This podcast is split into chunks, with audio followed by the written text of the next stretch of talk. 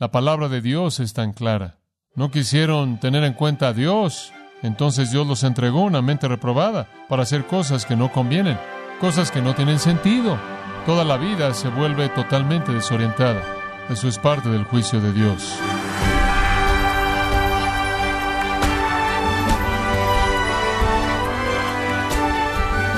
Gracias por acompañarnos en Gracia a vosotros con el pastor John MacArthur. En un debate sobre la homosexualidad, un importante presentador de un canal de noticias que apoya el matrimonio homosexual, dijo, es hora de que se modifique la Biblia. ¿Es esta modificación sugerida de aplicación solamente por los inconversos? No, tristemente, muchas iglesias ya han enmendado efectivamente la Biblia al cambiar sus posiciones sobre la homosexualidad.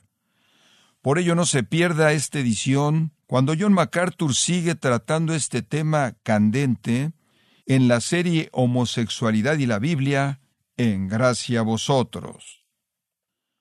Génesis capítulo 1 en el versículo 27 dice, Y creó Dios al hombre a su imagen, a imagen de Dios lo creó, varón y hembra los creó.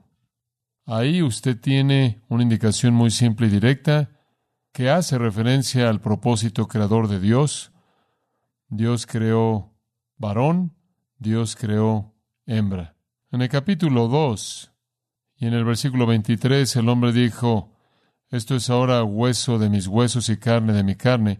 Ella será llamada varona porque del varón fue tomada. Por esto dejará el hombre a su padre y a su madre, y se unirá a su mujer, y serán una sola carne. Dios hizo al varón sacar en hebreo, Dios hizo a la mujer Nekabá en hebreo, y debían unirse para completarse el uno al otro, haciendo así una carne. Ese es el diseño creador inalterable de Dios. Un hombre para una mujer de por vida. Ahora hay varias maneras en las que dicha relación matrimonial en el diseño de Dios puede ser confundida y torcida y pervertida. No es mucho tiempo después, de hecho, en el libro de Génesis, hasta que las perversiones de todo tipo comienzan a manifestarse a sí mismas. Usted tiene una relación que aparece en el sexto capítulo de Génesis, que parece ser una relación en la que ángeles caídos o demonios cohabitan con mujeres y producen algún tipo de descendencia extraña. El intento de Satanás por traer algún tipo de relación sexual pervertida para producir una raza imposible de redimir. Usted avanza de la fornicación del capítulo 6, un tipo raro, al capítulo 19 en Génesis y usted tiene una indicación de incesto. Dice en el versículo 36, y las dos hijas de Lot concibieron de su padre. Añadiendo a la fornicación y al incesto, si usted llega al capítulo 34, usted encuentra aquí violación. Salió Dina, la hija de Lea, la cual estaba dado a luz a Jacob, a ver a las hijas del país, y la vio Siquem, hijo de Amor, Ebeo, príncipe de aquella tierra, y la tomó y se acostó con ella y la deshonró. Pero su alma se apegó a Dina, la hija de Lea, y se enamoró de la joven, y habló al corazón de ella y sigue la historia. Aquí hay un incidente de violación abierta. No vamos a tomar el tiempo para verlo a detalle. Vaya al capítulo 38. Y en el capítulo 38 usted tiene otra perversión y esta es prostitución. Menciona en el versículo 15, y la vio Judá y la tuvo por ramera, porque ella había cubierto su rostro. Ya existen las rameras, la prostitución existe, hay una ocasión diferente de las que le acabo de leer acerca de la poligamia en el libro de Génesis. Y entonces no pasa mucho tiempo después de que Dios ha ordenado a un hombre para una mujer de por vida, que todo tipo de perversiones ocurren. Fornicación, adulterio, incesto, violación, prostitución, poligamia. Y usted puede añadir a eso el pecado de la homosexualidad. Para eso usted va al capítulo 19 de Génesis. Y quiero pasar algo de tiempo en los detalles de esto porque es nuestro tema. Satanás obviamente está tratando de pervertir y confundir el orden de Dios. Él ha traído a la sociedad humana todos estos asuntos y ahora él mete la homosexualidad. Aparentemente se volvió algo muy esparcido de manera muy rápida, como también sucedió con el adulterio, fornicación, incesto, violación y prostitución. Y claro, todavía están por todos lados en el mundo en la actualidad. Pero aparentemente la ciudad de Sodoma estuvo llena de todo tipo de iniquidad. Usted lee en Ezequiel 16 una especie de enlistado de algunos de los pecados característicos de Sodoma. El pecado que no es mencionado en Ezequiel 16, pero el que es detallado aquí cuidadosamente y de esta manera no demanda otra mención, es el pecado de la homosexualidad. Hubieron todo tipo de iniquidades características de esta ciudad en particular, pero ninguna de ellas fue más fuerte que la homosexualidad. Adulterio y fornicación y poligamia, incesto y violación y prostitución ya están presentes en el mundo para cuando usted avanza en la civilización humana y con ellos este pecado de homosexualidad, claro, levanta su cabeza horrenda. Tenemos en este capítulo 19 un registro bastante cuidadoso del tipo de situación que estaba sucediendo en Sodoma y nos da un buen entendimiento, entonces queremos verlo de manera más bien cuidadosa. Observe el versículo 1. Llegaron pues los dos ángeles a Sodoma a la caída de la tarde. Estos eran dos ángeles quienes, por cierto, junto con la presencia de Dios, quizás una aparición preencarnada de Jesucristo, habían visitado a Abraham y a Sara. Llegaron pues los dos ángeles a Sodoma a la caída de la tarde. Y Lot estaba sentado, Lot el sobrino de Abraham estaba sentado a la puerta de Sodoma. Y viéndolos Lot se levantó a recibirlos y se inclinó hacia el suelo. Ahora, sabemos que los ángeles pueden adoptar cuerpos humanos y adoptar forma humana. Se habrá dado cuenta de que le acabo de mencionar que dos ángeles junto con quizás una apariencia preencarnada de Cristo por lo menos sabemos que Dios estuvo presente ahí de alguna manera. Le había parecido a Abraham. Sabemos que el escritor de Hebreos hace referencia a esto cuando él menciona que algunas personas han hospedado ángeles sin saberlo. Hospedar a un ángel sin saberlo significaría que el ángel tendría que aparecer en alguna forma que era normal. Entonces los ángeles ocasionalmente aparecen en una forma humana. Y ciertamente los ángeles santos ocasionalmente cuando encaja con los propósitos de Dios, pueden adoptar algún tipo de forma que parece ser humana. Llegaron dos ángeles a Sodoma a la caída de la tarde, y Lot estaba sentado a la puerta de Sodoma. Él reconoció la magnificencia de estos seres y se inclinó hacia el suelo. Y dijo, Ahora, mis señores, os ruego que vengáis a casa de vuestro siervo. Esta es mi casa, y os hospedéis y lavaréis vuestros pies. Esa no fue una afirmación de menosprecio acerca de la condición de sus pies. Ese era un gesto de cortesía común porque los pies de todo mundo tenían polvo o tenían lodo.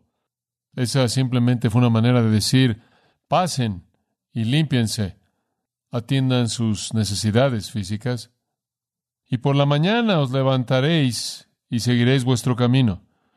Lo que quiere decirles es más vale que salgan de la ciudad rápido y no deben quedarse en la plaza pública o en algún lugar en donde puedan ser observados.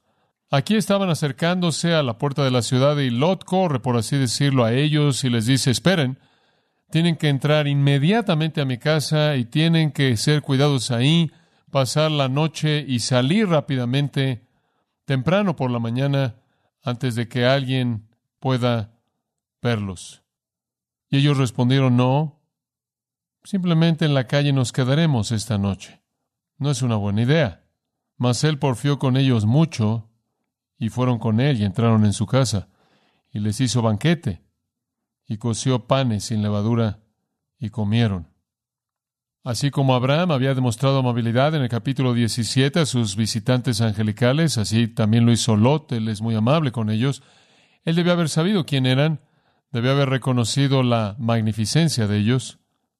En el versículo 4, pero antes que se acostasen, antes de que estos dos ángeles pudieran acostarse, y es interesante, ¿no es cierto?, pensar en el hecho de que estos ángeles que adoptan forma humana necesitan dormir. No estoy seguro de que puedo explicar todo esto, no lo entiendo todo. No obstante, el plan era que ellos durmieran, lo cual no debería sorprenderle debido a que también acababan de comer. Los ángeles aparentemente entonces adoptaron una forma humana real que podía comer y necesitaba dormir. Pero antes que se acostasen, rodearon la casa los hombres de la ciudad, los varones de Sodoma. Todo el pueblo junto, desde el más joven hasta el más viejo, toda sección de la ciudad. ¿Qué está pasando aquí?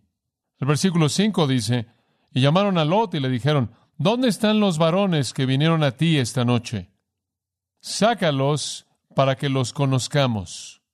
No muy sutiles, ¿verdad? Aquí están los objetos más magníficos para su lujuria pervertida que jamás han visto. Una nueva carne, por así decirlo, para satisfacer su impiedad insaciable. ¿Dónde están los varones que vinieron a ti esta noche? Los vimos, sácalos para que tengamos relaciones con ellos, para que de hecho tengamos relaciones sexuales con ellos. Así de pervertida era esa ciudad. La gente vino de toda la ciudad. Este no es un grupo pequeño. Esto es gente de toda la ciudad, de toda sección, toda la gente, jóvenes y viejos.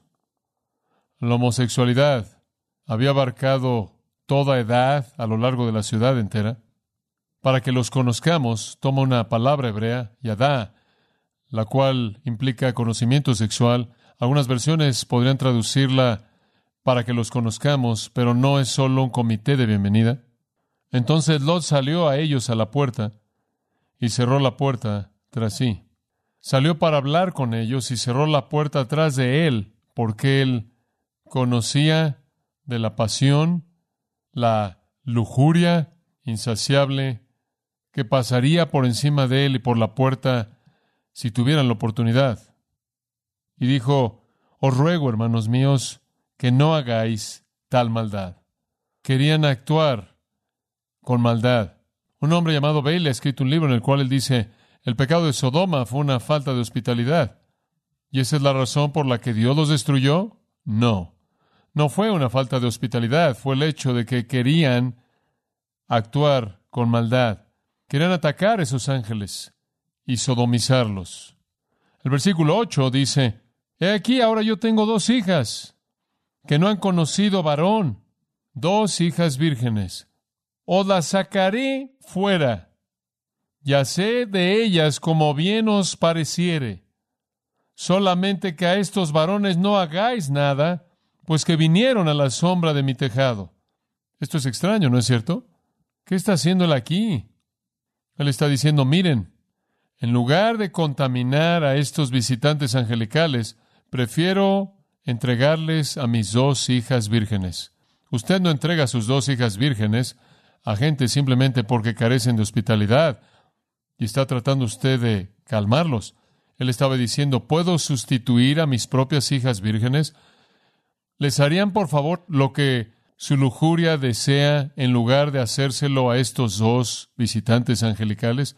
Francamente, creo que es algo bastante torpe que Lot haga esto, o que se ofreciera a hacer esto, pero hay que reconocer que él está en una situación difícil. Él ciertamente no quiere que dos visitantes angelicales que buscaron refugio en su hogar y que son sodomizados mientras que, por así decirlo, están bajo su techo y protección. El dilema era difícil, pero la solución fue bastante torpe. Por otro lado, él pudo haberse sentido seguro sabiendo que todos eran homosexuales. Versículo 9. Y ellos respondieron, quita ya. Y añadieron, ¿vino este extraño para habitar entre nosotros y habrá de en juez?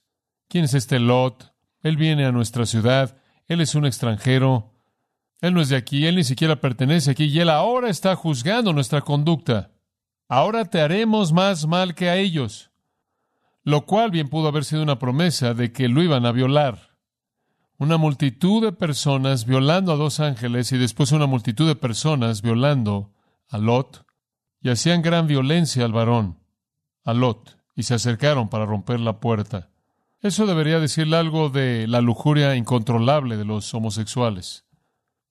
Entonces los varones alargaron la mano y metieron a Lot a casa con ellos, los ángeles con ellos, y cerraron la puerta. Y a los hombres que estaban a la puerta de la casa hirieron con ceguera, desde el menor hasta el mayor. Con poder divino, ellos simplemente y de manera instantánea los hicieron estar ciegos. Después de rescatar a Lot, sorprendentemente cegaron a estos homosexuales. Pero será tan amable usted en observar esto. Habiendo quedado ciegos, dice, se fatigaban buscando la puerta. Usted pensará que si usted acaba de ser cegado, usted aceptaría su situación y se saldría de ahí y lamentaría su ceguera, ¿no es cierto? Yo pensaría, si yo me acerqué tanto y acabo de quedar totalmente ciego, yo estaría tan aterrado por mi ceguera que yo estaría huyendo en terror puro. Pero la pasión y la lujuria fueron tan fuertes y tan insaciables y tan inquebrantables que lo único que hizo es que fuera difícil para ellos encontrar la puerta. Aquí están ciegos, impulsados por su lujuria, caminando a tientas en su ceguera para entrar en la puerta. La lujuria de la homosexualidad es intensa, ¿no es cierto?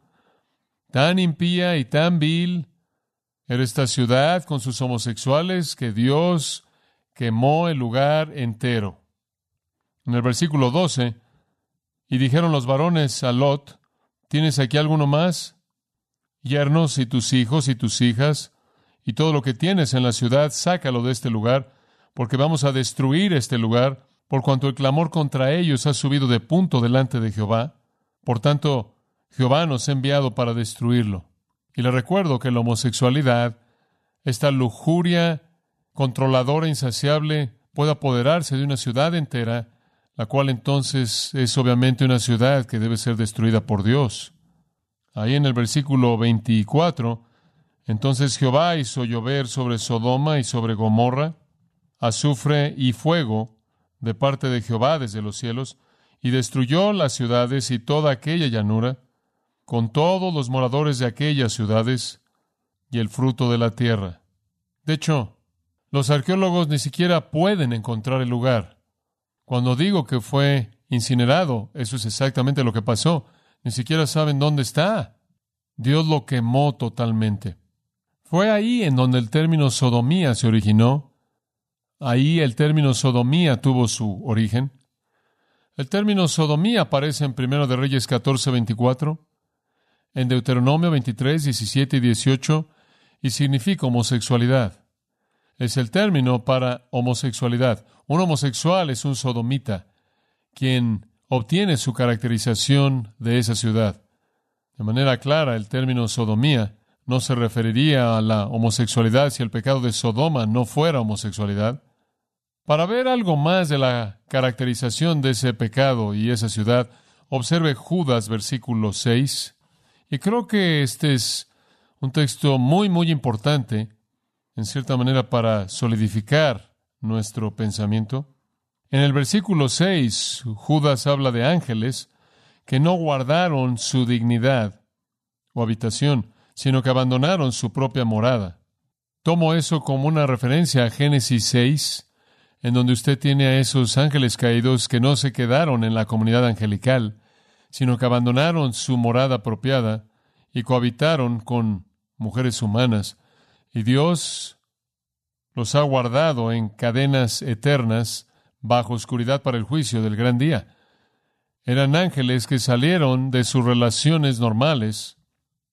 Y el versículo 7 dice, como Sodoma y Gomorra, y las ciudades vecinas, de las cuales de la misma manera que aquellos, habiendo fornicado, ido en pos de vicios contra naturaleza fueron puestas, por ejemplo, sufriendo el castigo del fuego eterno.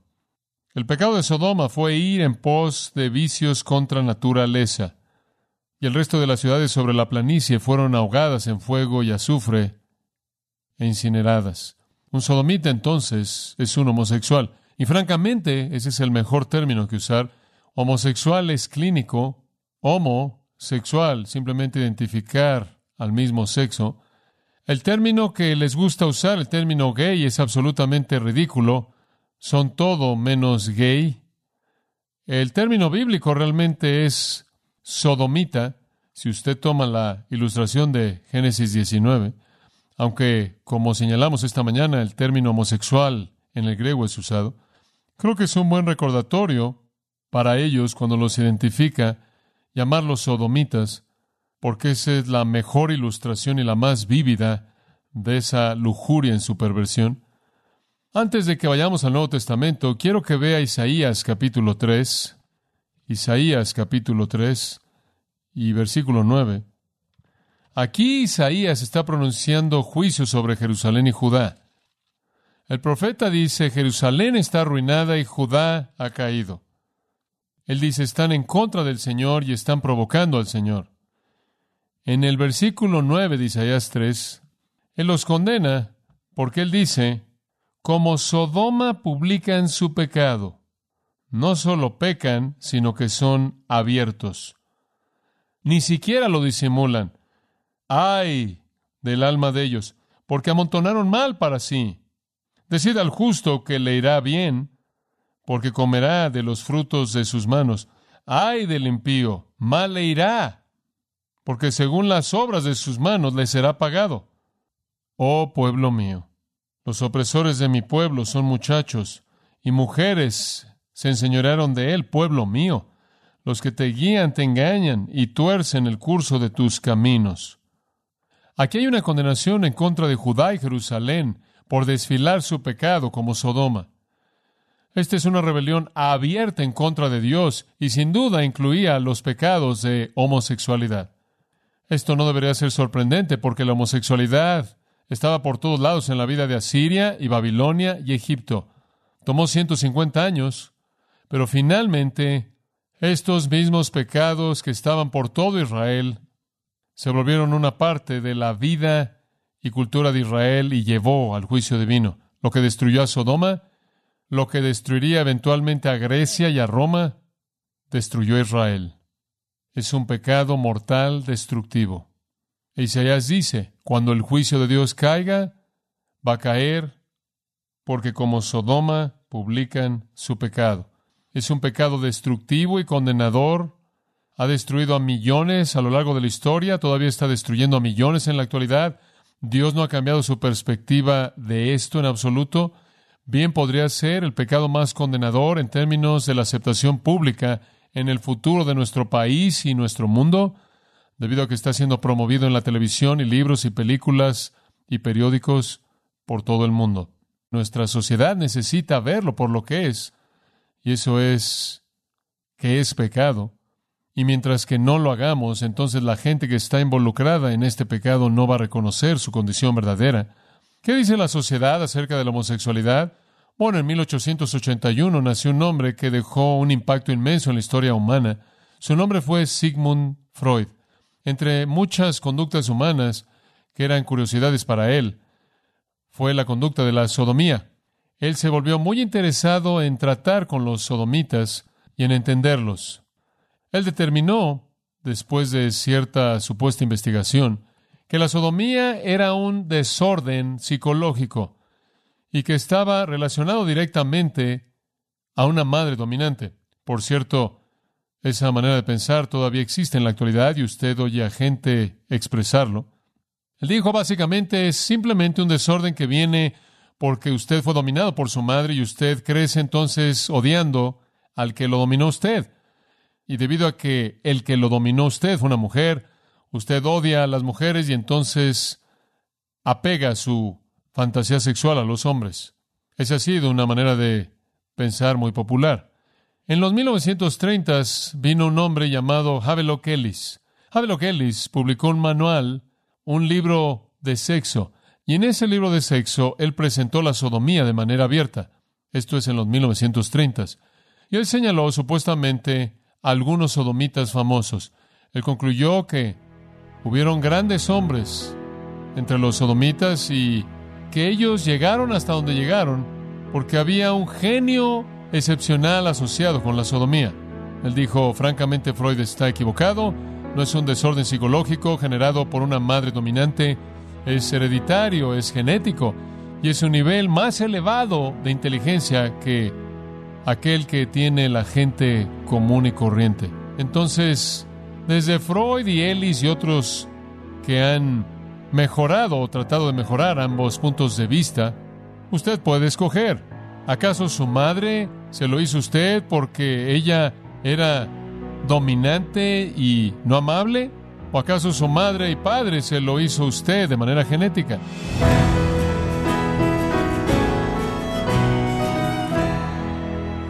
John MacArthur nos mostró cómo tener un estándar bíblico que nos ayuda a tener un enfoque compasivo y amoroso con aquellos que aprueban la homosexualidad, pero al mismo tiempo mantenernos firmes en las doctrinas bíblicas. Esta es la serie Homosexualidad y la Biblia, aquí en Gracia a Vosotros. Y quiero recordarle, estimado oyente, que tenemos a su disposición el libro El Pastor en la Cultura Actual por John MacArthur. Incluye también varios autores confiables que comparten puntos ministeriales bíblicamente precisos, proporcionándole así parámetros para hacer frente a las agendas de nuestra época posmoderna. Puede adquirirlo en nuestra página en gracia.org o en su librería cristiana más cercana.